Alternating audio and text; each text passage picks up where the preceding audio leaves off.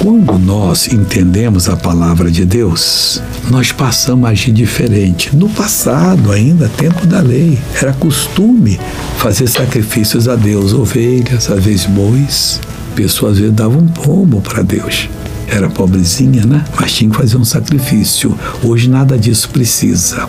Aí o salmista que escreveu o Salmo 107 diz assim: E ofereçam sacrifícios de louvor. O que, que é isso? É quando você vence aquele mal e luta e consegue fazer um louvor a Deus. Bíblicos, ungido. Aí fala mais, e relatem as suas obras com regozijo. Aí você vai relatar as obras de Deus com regozijo. Você vai ser uma pessoa segundo o coração de Deus. Ele vai começar a lhe endireitar, lhe edificar, você vai ser um abençoado e tudo vai correr bem para a sua vida. Olha, seja essa bênção. Agora eu quero lhe abençoar, Pai.